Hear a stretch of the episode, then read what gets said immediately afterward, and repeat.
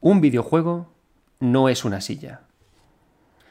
Si de una empresa de fabricación de sillas sale una silla de tres patas, que en cada una de sus esquinas tiene una pata y en una esquina le falta una, esa silla está mal. Cuando te sientas, te caerás. Esa silla, ¿por qué ha llegado con tres patas en lugar de con cuatro? Porque ha tenido problemas de desarrollo. La silla es un producto. La silla es algo que sirve para un fin concreto. Y si falla en, en, en ese proceso de fabricación para atender ese fin, es un fracaso. Pero un videojuego no pasa lo mismo. Un videojuego, si ha tenido problemas de desarrollos, recortes de contenido, un lanzamiento extraño e incluso una fase de preproducción rara, cuando ese videojuego llega a ti, tú puedes seguir jugando ese videojuego, te puedes sentar en esa silla, pero la experiencia va a ser distinta, única, rota, caótica, y aunque sea fallida de alguna forma, va a seguir teniendo siempre un encanto propio que nunca vas a poder encontrar en otro videojuego, precisamente porque el desarrollo de estos videojuegos fallidos tienen ese algo especial de que por haber sido fallidos, tienen una magia propia rara. Por supuesto, ¿qué ocurre en la industria? ¿Qué pasa con los jugadores? Que hay muchas personas que directamente, si un videojuego se le tacha, se le acusa, se le señala con el dedo de que ha tenido un desarrollo fracasado, si se le señala porque ha tenido recorte de contenido por A o por B, o se le señala porque no ha sido más que una copia barata de otro juego, ese título va a estar siempre con la copla de que es malo. Y tú, aunque te haya gustado el juego este que has jugado, y tú lo digas en redes sociales o lo digas con tus amigos, siempre vas a escuchar la voz de alguien que te va a decir, ya, pero el juego es que es objetivamente malo porque ha tenido problemas de desarrollo. Pero los videojuegos no son sillas. Los videojuegos son productos por una parte, pero la otra parte tiene esa faceta cultural que nos emociona y que nos entusiasma. Por eso hoy, y atendiendo a una petición de Daniel Jiménez que me dijo, ¿por qué te gusta Dark Souls 2? Vamos a hablar de Dark Souls 2, vamos a hablar de Secret of Evermore, vamos a hablar de Metal Gear Solid 5 y vamos a hablar de Final Fantasy XV juegos que de una forma o de otra siempre han tenido este San Benito de que la parte de producto viene fallada, pero que precisamente por estos fallos y por estas cositas que han tenido, han sido capaces de generar unas emociones en jugadores controvertidas, pero que son súper interesantes de analizar. Esto es 9 bits, sentaos cómodos en el ricón de pensar, porque empezamos.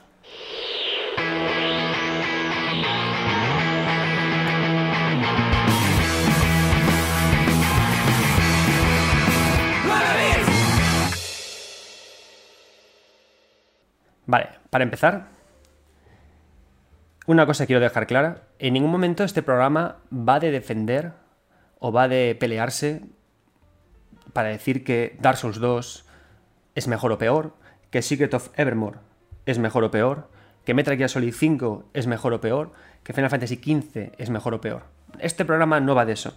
Este programa va de ofreceros eh, mi interpretación personal de estos juegos y mi interpretación personal de cómo haber sido proyectos rotos no es que les haya beneficiado, pero sí que les ha dado unas características y unas particularidades propias que han hecho que a muchos jugadores les haya gustado.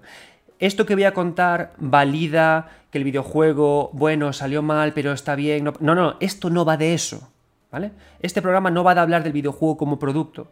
Este, videojuego este programa no va a hablar de videojuegos que salieron fallidos en el proceso de fabricación. Este videojuego va a hablar de cómo estos videojuegos caídos, cuando llegaron a manos de jugadores, esos jugadores, gracias a ser videojuegos rotos, disfrutaron de ellos. Y posiblemente si no hubieran salido rotos, ese disfrute habría sido otro totalmente distinto. Este programa va de eso, de la interpretación de ese tipo de videojuegos, de cómo eh, haber salido eh, con un desarrollo duro, eh, cómo, eso les ha conferido cualidades particulares, y sobre todo para animaros a que los que os ha gustado este tipo de videojuegos, lo que habéis sentido cosas con Final Fantasy XV, Secret of Evermore, Metal Gear Solid 5, penséis también en lo que habéis jugado, ¿no? Y que reflexionéis en, si lo que yo os cuento, que a mí me ha tocado el corazoncito, es lo mismo que a vosotros o es otra cosa. Y también es para animar a, la gente y a las personas que, que, se cierran en banda en decir, ya, pero es que Final Fantasy XV tiene los jefes mal, ya, pues que Metal Gear Solid 5 eh, Kojima se fue enfadado y por eso no tiene contenido, ya, pues que Secret of Evermore no es, mal, no es más que un eh, Secret of Mana mal, ya, pues que Dark Souls 2 estuvo sin Miyazaki, olvidémonos de eso. No pensemos en el videojuego como una creación mercantil. Dejemos de pensar en eso, ¿vale? Vamos a pensar en el videojuego como una obra, como, como, como una creación que está que plagada o que tiene en sí o, que está repleta de sus propias circunstancias, ¿no? Como, como todo tiene sus circunstancias. Y, esto no solamente lo ocurre el videojuego, cine, películas, teatro, eh, todo se produce por circunstancias. La, creación artística, la, ciencia, la medicina muchas veces crea cosas por casualidades, crea cosas partiendo de fracasos. Eh, te equivocas en una cosa y de eso y de, esa forma llegas a otra. Eh, cuando creamos algo artístico o algo, algo con propiedades culturales, no todo está planificado. Y a veces los errores, los fracasos, los tropiezos, al final nos dan cosas llegamos a cosas con ello que son maravillosas, pese a que tengan muchas cosas malas por ahí atrás. Este programa, de nuevo, va de eso, ¿vale? Sé que vosotros me pondréis en comentarios, ya, pero es que Metal Gear Solid 5, no sé qué, que sí, que como productos pueden fracasar, pueden haber sido productos mal realizados, pero hablemos de ellos como obra, de cómo sus cositas, como su vida, les ha afectado. Y vamos a hablar, vamos a empezar por Secret of Evermore. Para empezar, Secret of Evermore, eh, para mí, a nivel personal, es uno de los JRPGs con una J que hay que poner en duda. Son los juegos de rol japoneses, de nuevo con japoneses, es un término que hay que poner en duda, más especiales para mí. Los que habéis tenido Super Nintendo eh, en su época y estuvisteis en el lanzamiento de Secret of Evermore, lo recibisteis seguro con alegría. ¿Por qué? Porque fue en esa época en la que Super Nintendo dijo, tenemos una producción de juegos de rol fabulosos, vamos a traducirlos y vamos a servirlos con unas guías, con unas cajas grandes y vamos a hacer que toda una generación de jugadores se enamoren del JRPG. Illusion of Time, Secret of Evermore, Terra Enigma, juegos estupendos que yo creo que marcaron a toda una generación. Muchos diréis, eh, a mí el que me marcó fue... Eh, fue Illusion. A mí el que me marcó fue Secret of Evermore. Secret of Evermore es un videojuego que meto de este, de este grupo de de, juegos eh, fallidos, juegos fracasados, juegos rotos a su manera, porque es un videojuego que no dejó de ser otra cosa que una intentona de Square Enix para sacar un juego de rol con estilo japonés para el público americano, creado por un equipo americano, creado, creado con una estética rodeada, embebida, borracha de clichés americanos, un niño y su perro, ¿no? que más americano que eso, un viaje en el tiempo, ¿no? con regreso al futuro siempre en la cabeza, viajar por épocas profundamente occidentales, ¿no? Para regresar a nuestro tiempo. No, Secret of Evermore, si lo pensamos, no es más que una estrategia de marketing, ¿vale? Es, es muy producto, es, es una cosa que, que, sale para, para, hacer cosas. Es un videojuego que además eh, recoge el, el, motor de juego de Secret of Mana, es un videojuego que las, las mecánicas jugables y la forma de elegir entre, entre armas es copiada, es clónica de, de, Secret of Mana, ¿vale? Nosotros pulsamos un botón, aparece un aro que, se, que rodea al personaje, cogemos de ahí hechizos, cogemos de ahí armas y atacamos, ¿no? Y es un título que fue muy machacado porque, por ejemplo, el perro no puede jugar un segundo jugador y en Secret of Mana sí que podemos jugar con varios jugadores. Fue machacado porque las armas suben de nivel con su uso, pero no tanto como en Secret of Mana. Su videojuego fue machacado porque no es tan largo como Secret of Mana. Entonces, pese a ello, ¿por qué hay tantos jugadores que pese a ser eh, uno de estos juegos malitos, pochitos, angelitos míos, se le tiene tanto cariño? Pues porque tiene varias cosas que yo todavía sigo recordando a día de hoy y que quizás no hubieran sido posibles si hubiéramos tenido un videojuego que no hubiera tenido este factor experimental. Es decir, imaginaos esa división americana de Square Enix diciendo, ostras, tenemos la responsabilidad de crear un JRPG americano, podríamos decir casi un AJRPG, ¿no? Que ya es un término de por sí que me fascina y que hay que hacer algún día un programa especial de juegos de rol japoneses fuera de Japón, porque es un tema que te vuelves loco, ¿no? Entonces, imaginaos eso y, pensar, ostras, teniendo en cuenta que tenemos que crear un juego con un contexto súper japonés, ¿con qué podemos experimentar, qué podemos probar, qué podemos introducirle para que sea distinto, para que sea nuevo, para que cautive a la audiencia a la que nos dirigimos, una audiencia que no está acostumbrada a, a lo japonés, ¿no? Y tiene cosas muy sugerentes. Hay una, hay una uno de los elementos que más me gustan experimentales en Secret of Evermore es el mercado. Hay una zona en la, creo que es en, la, época media, en la época de la Edad Media en la que viajamos, en la que de repente nuestro personaje y su perro se encuentran con un mercado. Es decir, un conjunto de puestos ambulantes que venden cosas haciendo trueques. Entonces, hay una serie de objetos que tú cuando hablas con los tenderos, ellos te los describen y tienen nombres súper atractivos, rimbombantes. Nombres que dices tú, wow, este objeto, cuando lo tenga, tiene que poder dejarme lanzar hasta rayos por el culo, ¿no? Tiene que ser la locura cósmica. Entonces, ¿qué haces tú? Te metes en ese mm, especie de minijuego haciendo trueques, ¿no? Y, te vas a buscar, tú empiezas con, por ejemplo, lana, eh, paja, palos, gallinas, huevos, en unidades, ¿no? Entonces te vas moviendo de un puesto a otro intercambiando gallinas por huevos, huevos por sal, sal por leche. Y cuando empiezas a tener cosas concretas, te vas a cambiar eso por uno de esos objetos locos. Ese objeto loco lo cambias por otro, luego lo cambias por otro. Y te tienes como un rato loco buscando cómo cambiar una cosa por la otra. Y lo mejor de todo es que estos objetos al final no sirven para nada. Son objetos que únicamente consigues de mercadeo, consigues de mano a mano y que únicamente te ha gustado tenerlos y los has querido poseer porque tenían unos nombres espectaculares, ¿no?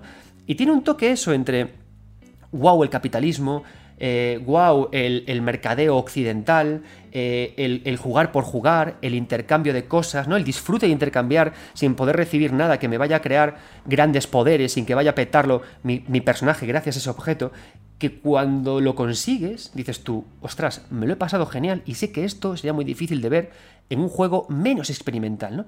Y ese mercado que tiene Secret of Evermore es una de esas cositas, eh, creo que muy representativas de lo que podemos encontrar en juegos que sí, no tienen todo eso que tienen sus hermanos mayores, esos juegos a los que imitan, o juegos con desarrollos más completos.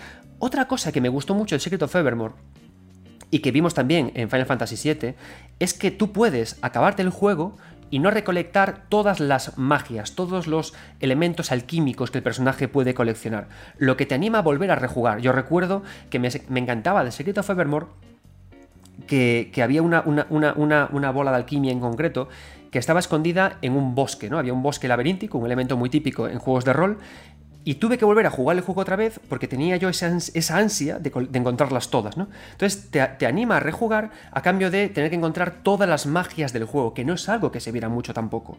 Entonces, esas dos cosas son, cosas que me, resultaron muy atractivas, pero hay más. Hay una zona eh, en Secret of Evermore que es un desierto. Entonces tú avanzas por él y, te mareas, no, no, sabes dónde llegar, no sabes cómo, no sabes dónde puedes ir. Y hay un momento concreto en el que de repente aparece un esqueleto en un barco que navega por las arenas del desierto.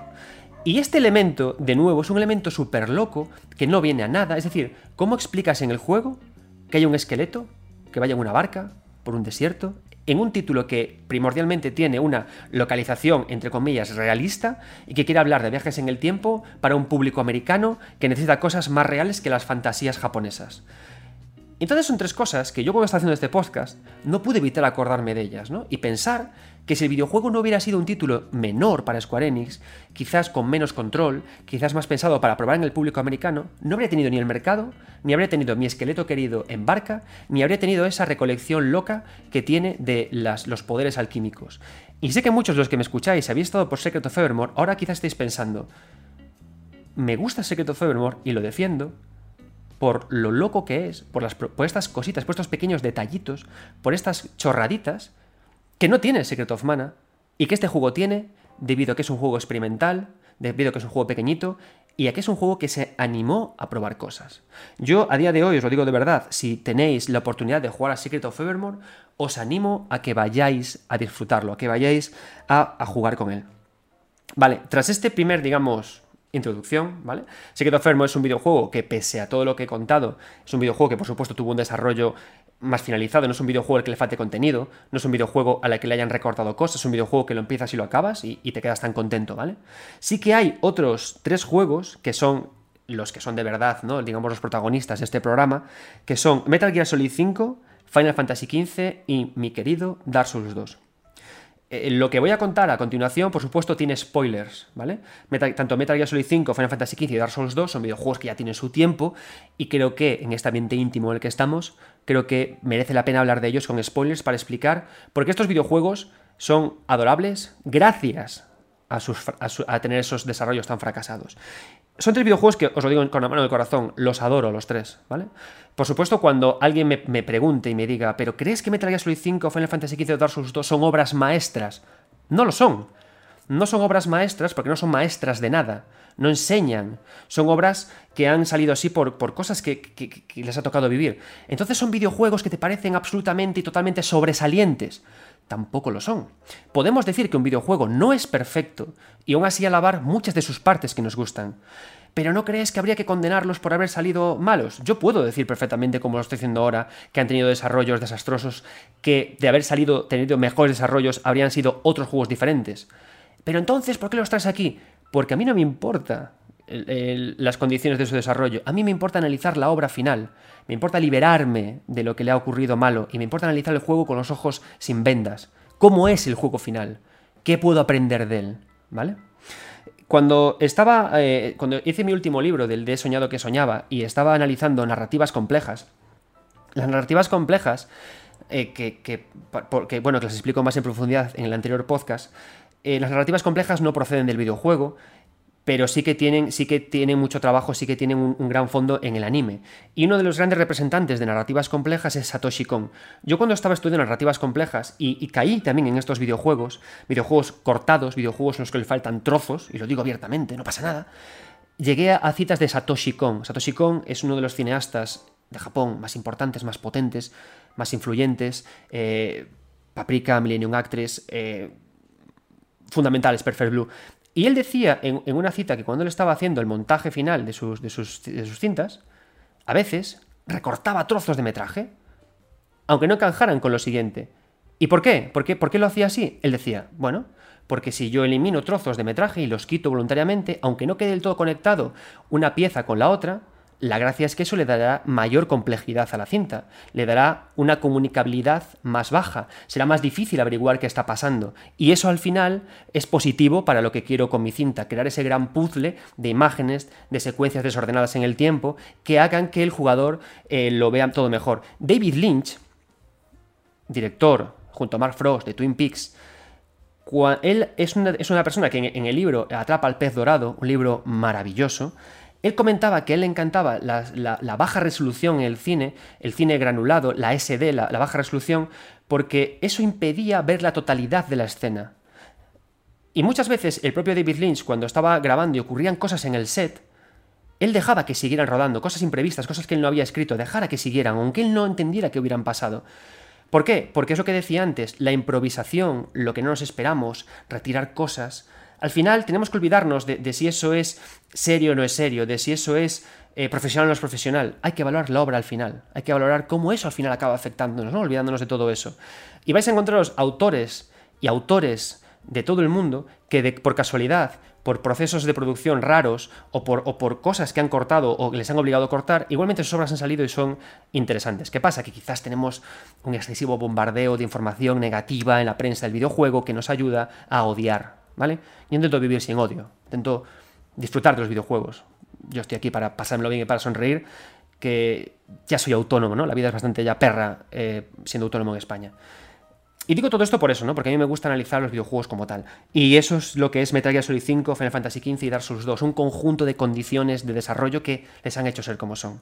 Voy a empezar con Dark Souls 2. Dark Souls 2 es uno de mis videojuegos favoritos de From Software y eso que no estaba Miyazaki involucrado en el, proceso. Eh, pero no olvidemos que los directores de Dark Souls 2, Yu y Tanimura, trabajaron activamente en Dark Souls 3. Eh, Dark Souls 2 es un título que es súper interesante porque entre sus filas, lo creo que ya lo dije en otro podcast, estuvo muy trabajando como, como lead designer eh, Naotoshi Zin, que es el director, el creador principal de Front Software, un tío que tiene entre su haber Kingsfield y fue el que dirigió el proyecto y el que le dio mucho sabor a Dark Souls 2. Gracias a Naotoshi Zin, Dark Souls 2 tiene cosas tan interesantes como la idea de esa interactuación tan directa de objeto con cosa que tiene, que tiene Dark Souls 2 y que no tiene ni Dark Souls 3 ni Dark Souls 1. Hay algo que, que me vuelve loco de Dark Souls 2, que es la idea de las piedras de faros. La, idea de este personaje que viaja por el mundo creando mecanismos que solo se activan cuando colocamos estas piedras que encontramos. Y cómo que se crea un mundo en, en Dark Souls 2 tan mecánico y a la vez tan misterioso, sin darnos todos los datos al respecto de este inventor, y que tú como jugador puedes rejugar el juego varias veces y activar distintas cosas. Y el juego es tan cachondo con ese, con ese tema que incluso tenemos un mundo entero húmedo, acuático, mojado, porque Dark Souls 2 es agua en el que en función de las piedras que cojamos en Dark Souls 2, eh, activamos unas cosas u otras o abrimos unas puertas u otras. Dark Souls 2 también es muy juguetón con la idea del laberinto como lo era Kingsfield, y es el videojuego en el que hay más y más callejones y puertas secretas. Y tenemos luego también estas, estas ramas que nos permiten despetrificar a personajes concretos para poder avanzar a una dirección u otra. Es un juego muy de rol de la vieja escuela en ese sentido, muy de aventura gráfica de la vieja escuela, muy de cosa coge cosa. Dark Souls 2 también es maravilloso por Mayula. Y esto creo que tiene poca explicación. Mayula es el, el espacio de reunión más interesante de la historia del videojuego. En mi opinión, por supuesto, ¿eh? Esto no estoy aquí para lanzar verdades, pero es un, es un, espacio que emociona. Pero esas cosas no son. no han sido creadas por. por, por los. por, por porque Dark Souls 2 no tuviera Miyazaki, porque Dark Souls 2 no, se crearon de esa forma, ¿no? Digamos que lo que más le achaca a Dark Souls 2 y por lo que más le señala son dos cosas. Uno son eh, su caja de impactos que funciona regulinchi, que a veces alguien golpea al aire y te comes tú el golpe, y otra es por la eh, poca conexión que hay entre las zonas de juego. Yo cuando me lancé a jugar a Dark Souls 2, que por fortuna tuve la suerte de poder jugar a él eh, en el análisis. Es decir, yo lo bueno que tengo al trabajar en prensa es que muchas veces recibo los juegos semanas antes de que salgan. Y, esto es, eh, a veces es malo porque, porque no puedes conversar con la gente en redes sociales sobre lo que estás jugando, ¿no? A mí me gusta mucho, por ejemplo, ahora mismo estoy jugando a Spider-Man de PS4 y me gusta ir sacando capturas, poniéndolo por Twitter, comentándolo, ¿no? Que me digáis, oye, yo ya jugué a eso, pasé por ahí, ¿no? Mola un montón. Pero a veces tiene lo positivo de que tampoco te comes como el hate, spoilers y cosas. Entonces, yo, claro, yo jugué a Dark Souls 2 em, sin, saber qué, o sin ver este clamor popular de que los mundos no estaban conectados, de que, de que, no había una buena relación entre escenarios, ¿no? De que, de que era raro de que en lugar de lava pasaras un lugar de agua, luego un lugar de no sé qué. Que, pero la cosa es que a mí me encajó. A mí me funcionó muy bien. Y os voy a contar por qué, y es algo muy sencillo. A nivel de historia, a nivel de lore, Dark Souls 2 tiene dos elementos estéticos que van con la narrativa que a mí me parecen brutales. Como decía antes, Dark Souls 2 es agua. Si habéis leído Berserk, uno de los mejores mangas de la historia, qué trágica pérdida la de Kentaro Miura. Si habéis leído Berserk y avanzáis en la historia, no voy a hacer spoilers, no os preocupéis, ¿eh? pero cuando avanzamos en la historia llegamos a la etapa en la que hay brujos, eh, hay una hechicera que, que le dice a su aprendiz, le dice, el mar es un espacio de conexión entre el mundo físico y el mundo mágico. No sabemos lo que hay debajo del agua, y lo que vive debajo del agua tampoco sabe lo que hay sobre ella. Es un espacio, un limo, un espacio intermedio.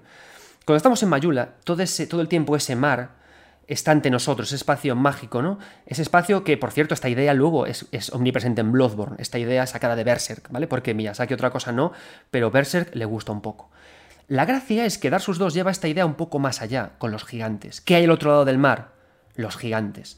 Esos espectaculares colosos que iniciaron una guerra con el rey Vendrick provocada por la envidia y el mal consejo de Nasandra, ¿no? Entonces, ¿qué hay al otro lado del mar? ¿Qué es el mar? ¿Qué es ese mundo mágico que, el, que el, mar pone límite? Son los gigantes, ¿no? La gracia de los gigantes de Dark Souls 2 es que son unos seres que cuando mueren se convierten en árboles. Y este concepto es prodigioso. La idea de que, de que cuando una criatura que creemos que es terrible, que cuando muere se convierte en algo, en lo más pacífico, en lo que crea vida, en lo que crea oxígeno, en lo que da alimento a nuestros pulmones, que muera de esa forma, es una forma de reivindicar que no es alguien malo. Y la gracia en Dark Souls 2, que me parece de genios, es que cuando tocamos uno de estos árboles, podemos viajar al sueño de los gigantes, a espacios pasados en los que ocurrieron cosas en los que los gigantes soñaron y en los que los gigantes perdieron la vida. ¿Y a dónde quiero llegar con esto? ¿Cómo conecto esto? ¿Cómo conecté yo esto en mi cabeza cuando estaba jugando sin saber que iba a producirse un odio popular por lo poco conectado que estaban los mundos?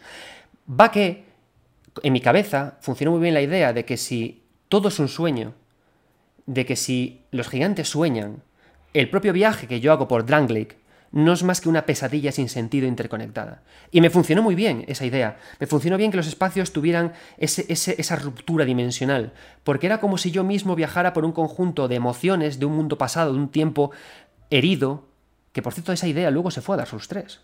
La ciudad anillada tiene mucho de eso, de tiempo comprimido, de espacio comprimido.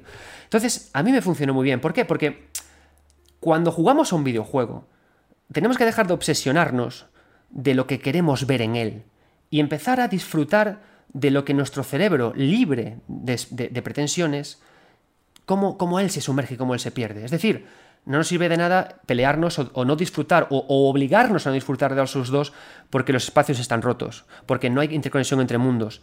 No tiene sentido eh, eh, eh, no querer nosotros decir, wow, pues Yuita Nimura y su equipo, sabiendo que esto era así, tenían alguna intención, lo dejaron así por algo. ¿Por qué le dieron para adelante? Y yo siempre disfruté mucho de Dark Souls 2 por eso, porque me parece una pesadilla que tiene sentido por los sueños de los gigantes. Y tiene todavía más sentido porque Drangleic es un espacio paralelo, interdimensional, entre Dark Souls 1 y Dark Souls 2 y Dark Souls 3 o lo que sea que queráis interpretar. Entonces, lo bueno que tiene esto va un poco con lo que os contaba antes de David Lynch y de Satoshi Kon. La idea de que cuando creamos en un videojuego narrativas complejas, cuando limitamos la comunicabilidad de la obra, cuando hacemos que los saberes de la narración se comuniquen de forma poco capaz, el jugador tiene la capacidad de disfrutar como quiera del puzzle. Tiene la capacidad de interpretar lo que quiera ahí. Tiene la capacidad de soñar. Tiene la capacidad de ver. Y tiene la capacidad de disfrutar como le salga de la chorra o del coño lo que está viendo. Y eso en Dark Souls 2 está conseguido de una forma fantástica. Porque me permitió, a mí me permitió soñar libre, libre de las vendas de lo que tenía o no tenía que ser el juego. Me funcionó muy bien. Y luego tiene cosas, el juego a mayores muy interesantes, ¿no? Que, van en, torno a esto, ¿no? A cómo los mundos de los sueños, a cómo ese mar se comunica con el resto de, de, la trilogía Dark Souls. Ese dragón anciano que encontramos en lo más alto de, las de la torre, ese dragón en el que, con el que, sueña, que también sueña, ese dragón rojo que está apoyado sobre su cuerpo, ese dragón tan conectado con los gigantes, la gracia es que se produce una conexión entre los sueños, los árboles y los dragones, que en sí le da una extraña coherencia al conjunto de la trilogía en sí. Entonces, yo al final por eso Dark Souls 2 me gustó tanto. Porque creo que trabaja muy bien con la idea de complejidad narrativa, con la idea de los cortes, con la idea de la baja definición, en este caso en torno al diseño de escenarios, y que lleva momentos muy únicos. ¿Eso quiere decir que Dark sea perfecto? No, ¿Eso quiere decir que no me pueda gustar que los, que los mundos no estén tan conectados? Puede no gustarte. ¿Eso, ¿Eso valida que las cajas de impacto estén rotas? No. Pero son precios que yo acepto pagar gustoso a cambio de todo lo demás que sí que me ofrece el juego. ¿no? ¿Por qué? Porque yo a Dark Souls 2, por eso muchas veces me encontraréis diciendo en Twitter o en redes sociales que Dark Souls 2 es uno de mis juegos favoritos de la trilogía y a veces según el día que me pilléis os diré que incluso es mi favorito. Porque cuando el juego te lo acabas y pasa un año y pasan dos, y yo pienso en un videojuego, pienso en un Dark Souls, y recuerdo Dark Souls 2. Recuerdo cuando me encontré a Vendrick tirado. Recuerdo cuando me acerqué al cuadro de Nasandra. Recuerdo cuando me encontré al dragón rojo. Recuerdo cuando toqué el, el, primer árbol de los gigantes y viajé a un sueño. Recuerdo cuando fui a Mayula. Y recuerdo cómo ese mundo roto, ese mundo que no está bien conectado, ayudó a que toda esa confusión tuviera más sentido en mi cabeza. Y creo que los que sí disfrutamos Dark Souls 2, los que sí nos hemos animado a interpretarlo como hemos querido, porque no olvidemos, algo que repito mucho, un videojuego no deja de ser una coautoría entre un autor que crea un mundo y un jugador que lo camina, los que nos hemos animado a caminar por ese mundo libremente, creo que todos estamos de acuerdo en esto. Sabemos que Dark Souls tiene sus problemas, pero tiene un mundo roto y triste, uno de los más potentes de la historia del videojuego. Dar sus dos amigos. Qué maravilla. eso sí, cuando me pongo a rejugarlo, me encuentro con algún boss que acabo cagándome las puñetas cajas de impacto, lo apago y pongo otra cosa. Pero qué juego, me encanta. Dar sus dos y Secret of Evermore. Este es un momento estupendo ahora mismo, si queréis, si estáis viendo esto en YouTube, para que paréis el vídeo, vayáis a comentarios, opinéis sobre lo emocionante de Dar sus dos, por favor, en positivo. ¿Vale? Ya sé que muchos estáis esperando para decirme, pero ahora dos es una caca, lo sé, pero vamos a hacer que este espacio, tanto en iVoox, los que me escuchéis en iVoox, en Apple Podcasts o en YouTube, que sea un espacio positivo. Vamos a intentar jugar a lo positivo, a interpretar de forma positiva lo que vi bueno de estos juegos, ¿no? Y de cómo estos desarrollos rotos le dieron este carácter único que de otra forma no tendría. Si Dark Souls 2 hubiera tenido un desarrollo perfecto, quizás yo no habría tenido esa sensación de mundo confuso, y quizás no habría tenido tanto sentido la idea del agua y ese limbo entre realidades, o esa idea, o, no hubiera acentuado tanto la potencia de los sueños de los gigantes, porque el sueño es confusión en sí misma, el sueño es hilar espacios sin, sin conectar. Entonces, hiza comentarios. Hablad de lo bueno de Secret of Evermore, hablad de lo bueno de Dark Souls 2. Este es el vuestro lugar para poder ponerlo sin que espero, nadie os ponga, ya, pero es que el juego está a medias y Miyazaki estaba haciendo Bloodborne que es mucho mejor. Que sí, que lo sé, pero ahí estamos, ¿vale? Con esa pretensión, ese es mi sueño de hoy. Seguimos. Metal Gear Solid 5 y Final Fantasy XV. Vamos a ir con Final Fantasy XV.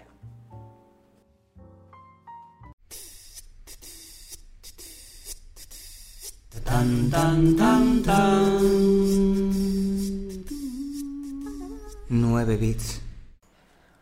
Seguimos. Tras hablar de The Secret of Evermore y de Dark Souls 2, vamos a avanzar con otro juego, con Final Fantasy XV, que quizás, junto con Metal Gear Solid 5, es de los dos juegos más heridos, más dañados, más caídos de, no sé, de la historia del videojuego. ¿no?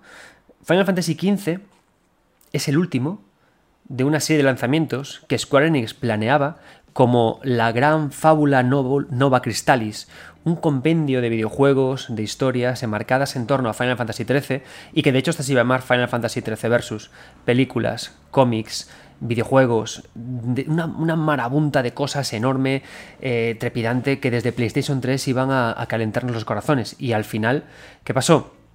Problemas de, problemas de desarrollo, problemas creativos, eh, problemas de ambición, eh, problemas con las críticas de Final Fantasy XIII, al final hicieron que, todo el proyecto en sí acabara, acabara regular. ¿no? Eh, Sergio Tour, del Batallón Pluto, tiene un estupendo libro sobre todo lo que, lo que hay en torno a, estos eventos, entonces os recomiendo que los leáis para, profundizar en todo esto. Pero lo que, lo, que, lo que sí que es cierto es que al final es este, estos problemas más que comerse los Final Fantasy XIII, porque Final Fantasy XIII más que tener problemas simplemente tomó una dirección eh, creativa a su manera y salió, y salió como salió, pero bueno, salió acabado. Lo que pasó con Final Fantasy XV fue distinto, un desarrollo especialmente largo, el proyecto cambiando de manos, eh, diferentes vaivenes, y cuando coges Final Fantasy XV lo notas. Final Fantasy XV tiene, aparte me pasó como con Dark Souls 2, yo Final Fantasy XV me tocó analizarlo, entonces yo cuando lo cogí en mis manos me encontré con un mundo que estaba abiertamente vacío y me encontré con espacios jugables que estaban que no estaban bien. El, el boss de Titán o, toda la escena de batalla que tenemos tras presenciar el encuentro con Luna Freya, ¿no? Con, creo que era Leviatán, ¿no? la invocación con la que peleamos con, con, un Noctis volando en el aire, dando espadazos en una especie de machaque botones que e incluso en el capítulo 13, cuando nos encontramos con Arding, que, al final se crea una secuencia jugable entre el terror y el Walking Simulator muy extraña, ¿no? Pero al final, los muchos que hemos jugado Final Fantasy XV y que sí que nos ha gustado, hemos encontrado cosas que de nuevo son súper interesantes gracias a todos los problemas que ha tenido el juego. Sí, gracias a que el mundo esté vacío, gracias a que la historia de Arding no esté bien contada, gracias a que la historia del mundo no esté bien contada, y, gracias incluso a, que estas batallas con los bosses también sean bastante irregulares, ¿no? ¿Y por qué? Final Fantasy XV tiene algo que es, eh, creo que indiscutiblemente o muy poco discutiblemente bueno. Cuatro amigos y un coche. El videojuego es trepidante en su faceta narrativa. Es un videojuego que arranca su narración con los cuatro amigos ya mayores, ya reunidos, ayudándose, abrazándose y combatiendo el fuego de Ifrith. Y es un arranque de videojuego que ya te habla de, amistad, te habla de potencia, te habla de poder y te promete cosas, ¿no? Creo que es uno de los, arranques de videojuego de, Final Fantasy más emocionantes, junto con Final Fantasy VII y ese, y esa, eh, ese ataque al reactor, ¿no? Es un videojuego que te, dice, te, te, habla desde el principio de que se va a producir un largo viaje de crecimiento en el que todos estos personajes van al final a acabar convirtiéndose en uno. Acto seguido, aparecen los cuatro empujando su regalia, el coche. Cuatro personajes que son absolutamente diferentes, ¿vale? Noctis, Pronto, Ignis, Gladio. Cuatro personajes que además vienen eh, hasta de castas sociales distintas y que en un principio parece que están condenados a no entenderse. Lo bueno que tiene Final Fantasy VII, Final Fantasy XV, perdón, lo potente que tiene, es que eh, sabe cómo construir el viaje en torno a cuatro amigos y un coche que más que poder presumir del coche por, su conducción o por su manejo, es un lugar que es fantástico porque es un espacio en el que generar conversaciones y charlas y funciona como tal. Pese a que el mundo que, que manejamos o por el mundo por el que viajamos esté vacío de tantas ciudades, esté vacío de enemigos, esté vacío incluso de vida, sí que tiene mucha belleza, es un erial hermoso. Y cuando vas en el Regalia, que es un coche maravilloso también, y los cuatro amigos hablan, resulta que se produce un encuentro estupendo entre unos espacios a tu alrededor que puedes ver, pero sin que te sobrecarguen de información, con la información que sí que te dan tus personajes. Y eso hace de alguna forma que las conversaciones en el coche tengan una potencia fabulosa. Al vaciar el mundo de juego, los encargados de llenarlo son estos cuatro personajes y el Regalia. Y el videojuego Final Fantasy XV tuvo la inmensa fortuna de que son cuatro personajes que lo llenan bien. Porque me interesan sus vidas, me interesan sus conversaciones y me interesa cómo poco a poco van evolucionando. Porque el videojuego no es únicamente la evolución de Noctis, de un príncipe que rechaza subir al trono, que prefiere irse con sus colegas de, de- de fiesta y que luego al final sí que quiere, sí que se da cuenta de que tiene que subir al trono precisamente por sus amigos. Es un videojuego en el que todos crecen, en el que Pronto crece, en el que Gladio crece y en el que Ignis crece. Y es un videojuego además en el que vemos el sufrimiento de sus personajes. Es, me parece súper valiente, por ejemplo, el momento en el que Ignis, y de nuevo aviso, este es un podcast con spoilers, el momento en el que Ignis pierde la vista. Es estupendo que, y me ha gustado mucho esto, porque es habitual en un Final Fantasy que un personaje muera o que un personaje de repente deje el grupo. Pero no es tan común que un personaje adquiera una, eh, una diversidad capacitiva, en este caso una diversidad visual, que no vea. Y además, es también muy interesante que de repente, que por quedarse ciego, no adquiera automáticamente los poderes de Daredevil, porque sabéis que siempre que en un manga o un anime alguien se queda ciego, de repente su capacidad auditiva se multiplica por un millón y de repente es como hasta mejor luchador, ¿no? Y que al cerrar los ojos podemos ver el aura de las personas y podemos combatir. No. Ignis necesita el apoyo de sus amigos, sigue peleando, sigue batallando, pero está siempre, casi siempre, apoyándose en los brazos de Gladio. Y gracias a que el videojuego está vacío de otras cosas que no sean ellos, hace que todo esto cobre sentido y hace que todo esto cobre todavía muchísima más fuerza. Eh, Final Fantasy XV nació herido en contenidos, ¿vale? O sea, es decir, hay una parte del videojuego en la que no se le escapa a nadie que eh, el título separa a sus personajes y los vuelve a juntar. Y luego, después, ¿no? No- nos vendieron, nos trajeron sus DLCs para explicarnos sus historias. A mí siempre me veréis hablar maravillas del Final Fantasy XV sin DLCs. ¿Por qué? Porque cuando no había DLCs, esta idea que os estoy contando se mantenía mejor. Hasta parecía que era una decisión que, que en Square Enix dijeron, vale, el juego salió con estos problemas, pero oye, tenemos algo bueno. Tenemos a cuatro personajes solos en el mundo. A cuatro personajes que solo se tienen a ellos. A cuatro personajes que caminan por un desierto de terror, por un desierto eh, que, les hace daño y que les hace sufrir. Dejémoslo aquí. Tenemos la historia de Ardyn, ¿no? De un villano que no sabemos muy bien exactamente por qué es tan villano, cuál es su pasado, qué le ocurre, pero que también funciona muy bien. Dejémoslo sin contar, ¿no? Vámonos a esa, a lo que decía antes, ¿no? Esa, esa baja definición, ese no contarlo todo, esa narrativa compleja, esa baja comunicabilidad. Dejémoslo ahí, ¿no? Y Final Fantasy XV en ese sentido funciona bien. No me interesa tanto Ardyn. Me interesa que sea un villano con, con unas raíces familiares con el, con el protagonista. Pero no me interesa tanto él, me interesan los amigos. No me interesa pronto. Eh, en tanto que sea bueno sea malo, o, no me interesa por qué Gladio, cómo se forjó, o, el pasado de Ignis, ¿no? Ni el pasado de Ardyn, me interesan los cuatro amigos. Y eso se consigue todo con esta, eh, con esta destrucción de lo que tiene eh, en su entorno Final Fantasy XV. Y eso precisamente hace que el final sea tan increíble. Es decir, el final de Final Fantasy XV, y ya no el final, lo que ocurre antes, llega un momento en el juego en el que Noctis abandona el grupo, se va y se va a pensar. Y mientras tanto el mundo se cubre de oscuridad. Y de repente él decide ya ser el entronado. Y hay una escena en Final Fantasy XV que, es capaz de, darle coherencia a todo esto que estoy explicando, darle contenido, darle continente. El momento en el que se sienta con sus amigos eh, en la chimenea, o sea, en la chimenea, no, perdón, en la hoguera, en torno a la hoguera, y llorando les da las gracias. Y todos saben lo que le va a pasar a Noctis cuando venza a Ardyn y decida ponerse como, como rey. Sabe lo que va a ocurrir, sabe que se va a encontrar con Luna Freya en el otro lado. Y todos se abrazan y todos se, se- se confortan entre ellos, dando a entender que el juego ha sabido usar esa, esa falta de contenido para centrarlo todo en cuatro personajes que se adoran. Y el final es también triste, pero maravilloso precisamente por esto, ¿no? Entonces, por eso, para mí Final Fantasy XV me funciona muy bien, me funciona muy bien por esto, por el coche, por los amigos y por lo que lo- y porque lo demás no importa. que el mundo es un erial, que apenas hay vida, que hay una guerra que, que está acabando con todo el mundo, que ni siquiera el juego me la cuenta bien. No me importa porque estamos juntos y funciona bien. ¿Y por qué digo, sin embargo, que el juego me funciona bien así, pero no me funciona bien con los DLCs? Porque los DLCs, en mi opinión, si, si, claro, ¿qué pasa? Que cuando tú interpretas un videojuego como lo estoy haciendo yo, si yo eh, eh, eh, añado de mi imaginación o de mi interpretación huecos, que sé que no son los huecos ofici- es- decir, esto no va de decirme cuál es la verdadera historia de Final Fantasy XV o por qué te debería gustar. Eso no va de esto. Los videojuegos son abiertos a interpretación, es lo que decía al principio del podcast, no son productos, son objetos culturales y, la cultura y el arte tiene que permitirte pensar y crearte tus propias opiniones ajenas a lo que otros piensan. Y, la- lo curioso es que cuanto más el videojuego se acerca al arte, más se acerca a que cada uno tengamos opiniones distintas de un, mismo, de un mismo objeto, de un, mismo elemento, de Final Fantasy XV. Y deberíamos todos poder compartirlas y no matarnos por tener opiniones distintas, sino lo contrario, porque cuando algo genera opiniones distintas, está más cerca de lo artístico que de lo de producto, y se supone que es lo que todos queremos.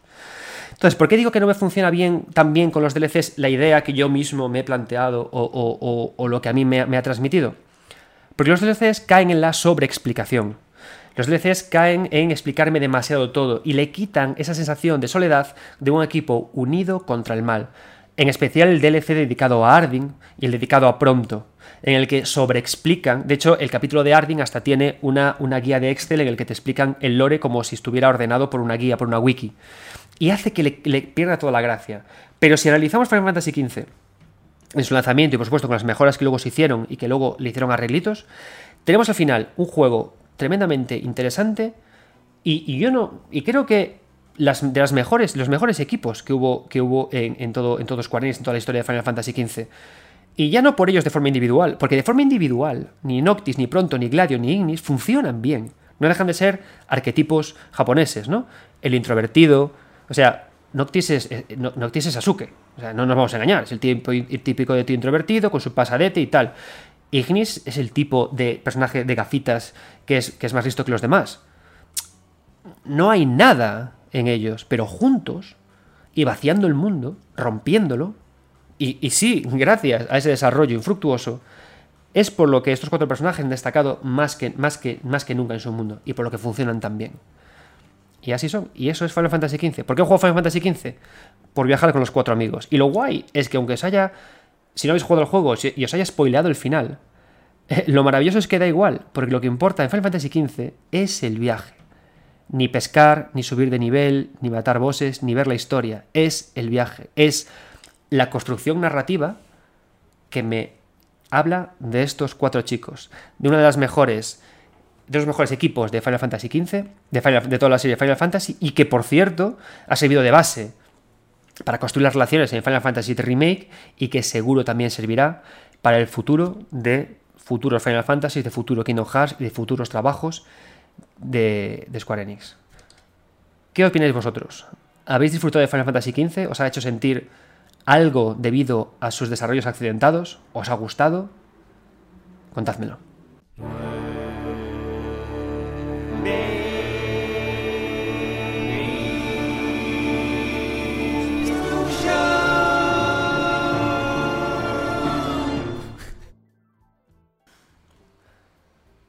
Bueno, antes de, antes de seguir, antes de nada, eh, disculpadme si oís ruidos de coches, eh, de, de persianas moviéndose, pero es que hace un calor en Galicia hoy que se te cuecen los huevos. Hace un calor tremendo. De hecho, ya veis, si estáis viendo el vídeo en YouTube, además de, escuchar, de, de escucharme hablar y de ver el libro de arte de Final Fantasy XV ahí detrás, veréis que estoy sudando un montón porque en Galicia decidimos que septiembre es agosto y te cagas. Así que pero bueno, ya hay podcasts en la podcastfera que hacen de los ruidos ambientes su, su toque habitual.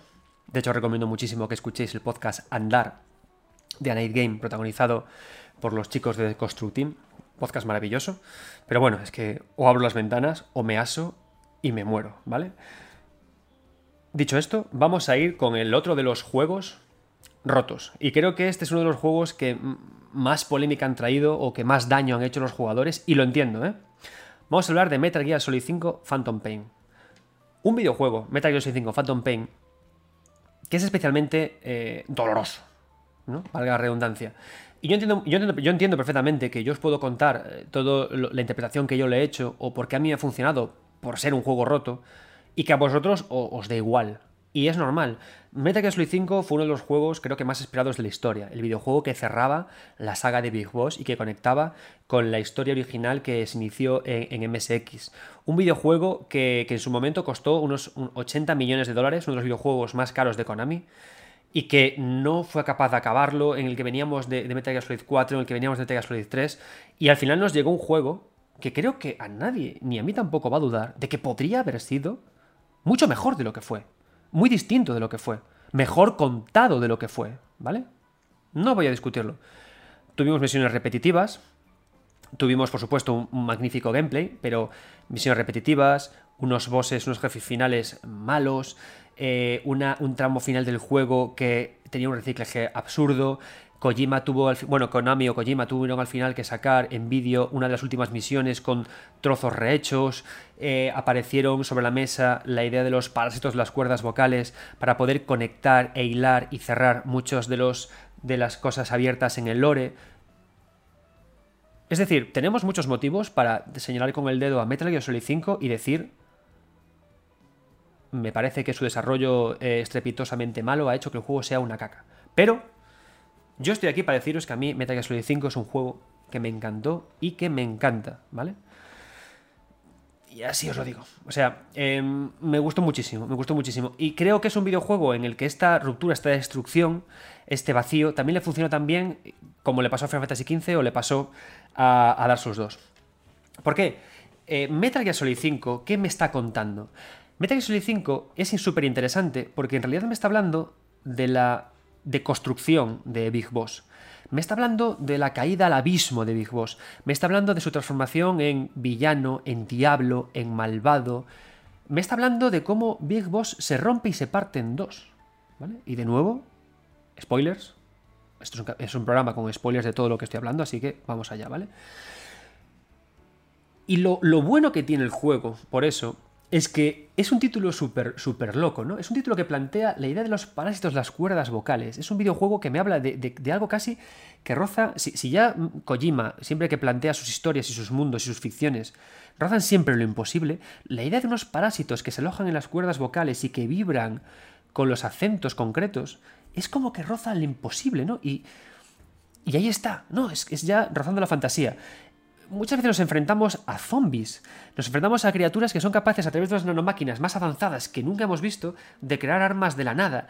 Eh, y, nos, jugamos en todo momento en un espacio desértico eh, vacío, ¿no? En un, espacio en el que parece que no hay nada, que únicamente hay eh, una serie de puestos fronterizos. Y además en el, que, en el que se desata una violencia tremenda. La escena de paz en la que se le arranca la bomba del estómago, Kaz y todo el, lo grotesco de cómo le deforman el cuerpo, la, idea, la idea de los, de los maltratos y de, y de las torturas, ¿no? Es un videojuego violento, es un videojuego plagado de vacíos, y es un videojuego en el que hay casi casi más fantasía que ciencia ficción. Y eso hace, curiosamente, que, la idea del videojuego tenga mucho más sentido, porque todo eso ayuda más a entender que Big Boss se parta en dos. Hay una cosa que me gusta mucho del juego, y es que en los, desde Metal Gear Solid eh, Peace Walker se ve ya a, un, Big Boss derrotado, a un Big Boss que ha perdido a The Boss, a un Big Boss que tiene ese sueño de, llevar adelante el, legado de The Boss, de darle una patria a los soldados, de crear, de crear un hogar para los soldados para que puedan batallar sin tener que eh, prestarle respeto a ninguna, a ninguna nación y que puedan batallar siendo ellos ellos mismos, ¿no? Un hogar para los soldados perdidos del mundo. Y es como que juego a juego le impiden tener esa idea, incluso si tenemos en cuenta también por Table Ops. Todo el tiempo se pasa buscando a gente, reclutándola, y una y otra vez le dan por el culo, una y otra vez le frustran el sueño, una y otra vez lo hacen fracasar, ¿no?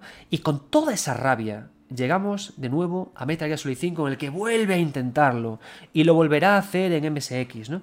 Y es, y, es genial que vengamos de toda esa ira y lleguemos a un juego que también está de por sí mismo herido y de que, y de que eh, cuando a medida que llegamos al final del juego, la propia narración del juego, la propia historia, se deforme hasta que no haya quien, quien, quien la pueda pillar bien el rollo porque está mal acabada, porque es casi casi como si fuera la propia mente de de Big Boss que se parte en dos, se rompe y ni él mismo entiende qué está ocurriendo, ¿no? Y curiosamente de eso va el juego, de que todo el tiempo no estábamos jugando con Big Boss, sino con Venom Snake, ¿no? Con este sustituto, con este doble de Big Boss, que luego será el malo de, en realidad de, de, MSX, ¿no? Ese Big Boss, porque el Big Boss de verdad lo mataremos en Metal Gear Solid 2.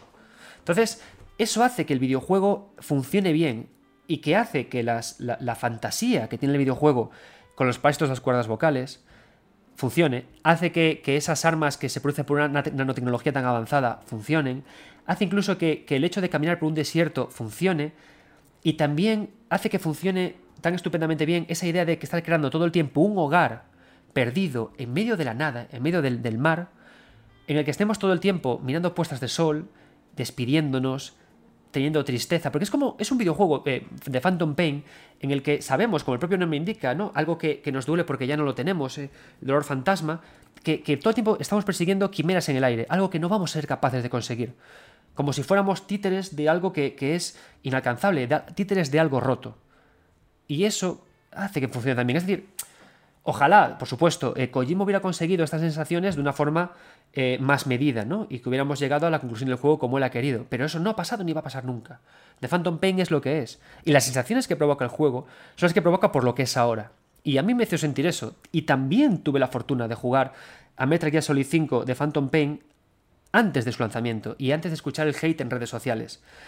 Y esas son las conclusiones a las que quiero llegar con este vídeo. Que yo pude jugar estos juegos, a Metal Gear Solid 5, a Final Fantasy XV y a Dark Souls 2 sin redes sociales, yo solo, en mi casa, sin hablar con nadie e interpretando por mí mismo lo que estaba viendo. Y creo que precisamente por eso es el motivo por lo que pude disfrutar de esos juegos, porque no tenía a mi alcance declaraciones a posteriori de los desarrolladores pidiendo perdón, eh, eh, eh, entrevistas a gente que... No, yo simplemente una persona jugando un videojuego y que entendía que lo que estaba ahí, lo que estaba viendo, tenía que analizarlo en base a lo que era, en base a sí mismo. En base a que si te ponen un plato delante de la mesa, en la mesa, tú tienes que analizar los ingredientes, su sabor y lo que te dice el plato sin preocuparte de si el cocinero ha hecho lo que haya hecho en la, cocina o de si no tenía zanahoria, si ha tenido que echar pimiento, a ver qué pasaba. No, tenemos que preocuparnos de, interpretar las obras tal y como son y tal y como lo que nos hace sentir, porque si nos perdemos en las redes sociales, en seguir la corriente, en, no querer disfrutar de algo porque, porque no nos funciona, porque queremos que el desarrollo ha sido malo, nos perderemos cosas. Y por ejemplo, el programa de la taberna del androide otro programa también que me gusta mucho de podcast, tiene una, serie de programas de joyas ocultas, ¿no?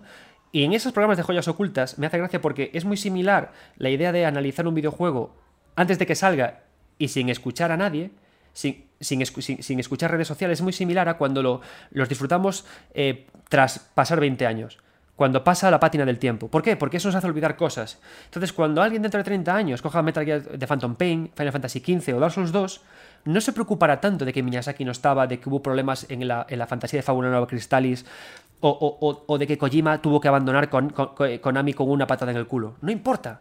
Solo importa el disfrute del videojuego, ¿no? Y creo que eso es estupendo. Creo que, eh, creo que los problemas de desarrollo son capaces de hacer lo que pretendía Satoshi Kon a veces y, David Lynch, que es eh, bajarle la comunicabilidad a la obra, romperla y destrozarla, y que eso a veces es positivo en el videojuego. Por supuesto, hay otros videojuegos que no hay donde agarrarlos, ¿no? Por ejemplo, Duke Nukem Forever tuvo un desarrollo infructuoso y yo no le veo ahí interpretación posible para cogerlo y también pude analizarlo antes de su desarrollo. Pero creo que estos juegos, sobre todo videojuegos en los que hay una historia, en los que hay sobre todo una narrativa interesante, en los que hay un, descifrado de, su narrativa, un discurso de su narrativa, y que es potente e interesante, creo que son capaces de, alimentarse bien de un desarrollos que hayan salido mal. Porque si no hubiera Final Fantasy XV, no hubiera esos cuatro personajes y, esa forma de narrar su relación, no habría funcionado nada. Y lo mismo en, en The Phantom Pain. De hecho, una de las cosas que yo esperaba en The Phantom Pain y eh, era que por fin se solucionara claramente la relación entre, Big Boss y, Zero, y Zero. Pero no fue así, se resolvió únicamente a través de cassettes, a través de palabras, a través de cosas que no éramos capaces de ver. Y eso al final me acabó funcionando por toda la destrucción que tenía el juego, porque le da más sensación de personaje desdoblado, personaje que se rompe, de personaje loco, ¿no? En fin, espero que estos cuatro videojuegos os hayan gustado que os hayan interesado la interpretación que yo hago. Espero que muchos de vosotros, que, también hayáis disfrutado de estos títulos, hayáis dicho, ostras, pues es cierto, eso me gustó, creo que eso le da valor al juego y creo que eso hace que el videojuego merezca la pena funcionarlo. Quiero también que penséis que muchas veces está guay jugar a videojuegos sin caer en lo que leemos en redes sociales, sin hacer caso a la actualidad, simplemente jugar por jugar, disfrutar por disfrutar. Hay muchos juegos catalogados como desastres o como malos que consiguen conectar con nosotros. Y de nuevo, un videojuego no es una silla, no es una cuestión de, de, decir que hay videojuegos malos que conectan conmigo. No, no, no. De que hay videojuegos y punto que conectan contigo. Videojuegos que se pueden llevar un 7, un 6, un 5, un 4, un 9, un 10. No importa. Los videojuegos no son sillas, los videojuegos no son productos, los videojuegos son también elementos culturales con cosas que comunicar y a veces conectan contigo aunque hayan tenido problemas de desarrollo. Y estas interpretaciones que yo he hecho son mías y solo mías, no estoy aquí para defenderlas, simplemente para decir que son mías. Y espero que hayáis tenido también las vuestras. Y diréis, bueno, aquí se acaba el podcast. Pues no, amigos, aquí no se acaba el podcast, porque ya que estamos en, esto, en este momento tan bonito de hablar de interpretaciones y de hablar de cosas y de hablar de sueños y de hablar de juegos rotos y de japonesadas, porque si os habéis dado cuenta todo lo que os he traído es muy japonés, salvo quizás Secreto of Evermore, voy a acabar este podcast hablando de, de nuevo, interpretaciones, la verdadera historia de Scarlet Nexus, o lo que a mí me ha transmitido Scarlet Nexus, ¿vale? Para que veáis que eh, vuestro querido compañero está como una regadera. Vamos a hacer aquí un corte. Lo siguiente, por supuesto, hace falta que hayáis jugado Scarlet Nexus. Si no habéis jugado Scarlet Nexus, jugad Scarlet Nexus. Son los juegos más potentes de este año. Y luego os iré con una pequeña, ya con eso acabaré este podcast, con una pequeña pieza de la interpretación que yo hago de Scarlet Nexus y lo que el, creo que el director quería llegar a transmitir con el juego. Los que me dejéis aquí, los que cortéis aquí el podcast porque no habéis jugado Scarlet Nexus, espero que hayáis disfrutado del podcast. No dejéis de comentar lo que os gustaría, de lo que hablar. Ya veis que me encanta leer vuestros comentarios y me inspiráis para hacer este tipo de programas. Que me comentéis cómo, cómo va todo, qué, os parece, qué, qué tal os va podcast y nada más. Nos vemos la semana que viene, nos, oímos la semana que viene. Y los que sí que hayáis jugado con Scarlet Nexus, vamos con un ratito extra inesperado y espero que os guste. 1, 2, 3, 4, 5, 6, 7, 8, 9 bits. Hola a todos, este es el remate del tercer eh, episodio de la primera temporada del podcast de 9 bits. Y únicamente quería aprovechar este capítulo tan dedicado a interpretar narrativas y interpretar historias a un videojuego que por ahora es mi goti de este año. Es un videojuego que me ha calado muy profundamente y que me ha encantado. Scarlet Nexus. Este videojuego traído por Bandai Namco es un título que, como os conté en otros podcasts, no es una narrativa compleja. Nos traslada a un mundo, a una distopía futura en la que eh, todo el mundo, eh, eh, casi todo el mundo, tiene en su interior, en su cerebro, una conexión con un sistema llamado SAS que le permite tener un sistema de realidad aumentada en todo lo que ve y que además tienen poderes latentes despiertos, tipo X-Men. Hay unos que tienen psicoquinesia, hay otros que pueden crear fuego, crear hielo, crear electricidad. Y viven todos en una tierra distópica del futuro que está dominada por unas eh, terribles criaturas, unas malísimas criaturas, unas horripilantes criaturas que tienen que combatir, que tienen que matar y que tienen que eliminar. ¿vale? El videojuego eh, nos pone en, la piel de, uno entre dos personajes, formamos parte de un escuadrón, nuestra misión es eliminar a todos, estos, a todos estos enemigos, pero la trama avanza poco a poco y nos hace sumergirnos en la realidad de ese mundo, se producen guerras internas y al final, acaba, eh, y al final se produce bueno, al final no, casi al principio del juego, de repente, por los poderes que, de, nuestro protagonista, de repente aparece el portal de Kunaz, aparece un agujero en el cielo, una especie como de agujero negro que conecta dimensiones y que puede llegar a engullirlo todo. ¿Vale? Entonces, desde ese momento, la trama del juego consiste en averiguar cómo cerrarlo, pararle los pies a Karen, el, el villano del juego, averiguar qué ocurre y a otra cosa mariposa, ¿vale? Es un juego que a mí me ha encantado, ¿vale? Pero hay una cosa que me gusta mucho más cuando juego este tipo de videojuegos, y creo que lo habéis visto en este programa, ¿no? A mí únicamente no me gusta eh, jugar a videojuegos. Creo que cuando hablamos de interacción en videojuegos y, nos venimos tan arriba con esa palabra, no, el videojuego es interactivo, no únicamente se basa en interacción con los botones y con el mando. La interacción también tiene mucho que ver con nuestra capacidad intelectual de procesar información, de interpretar. Para mí, la interpretación de lo que ocurre en un videojuego mediante una narrativa o una historia es parte fundamental de la interacción. Y llevo muchos días pensando en Scarlet Nexus, ¿no? ¿Y qué os vengo a contar hoy? Os vengo a contar, que igual os parece una tontería, pero a mí me parece interesante comentar esto, que Scarlet Nexus en realidad es un Alicia en el País de las Maravillas japonés. Boom. ¿Vale? Y diréis, no tiene sentido lo que me dices. Mirad, en primer lugar, hay pistas de que la inspiración puede llegar por Alicia en el País de las Maravillas. Para empezar, en realidad, ¿qué, ¿por qué todo lo que, lo que ocurre en Scarlet Nexus ocurre como ocurre?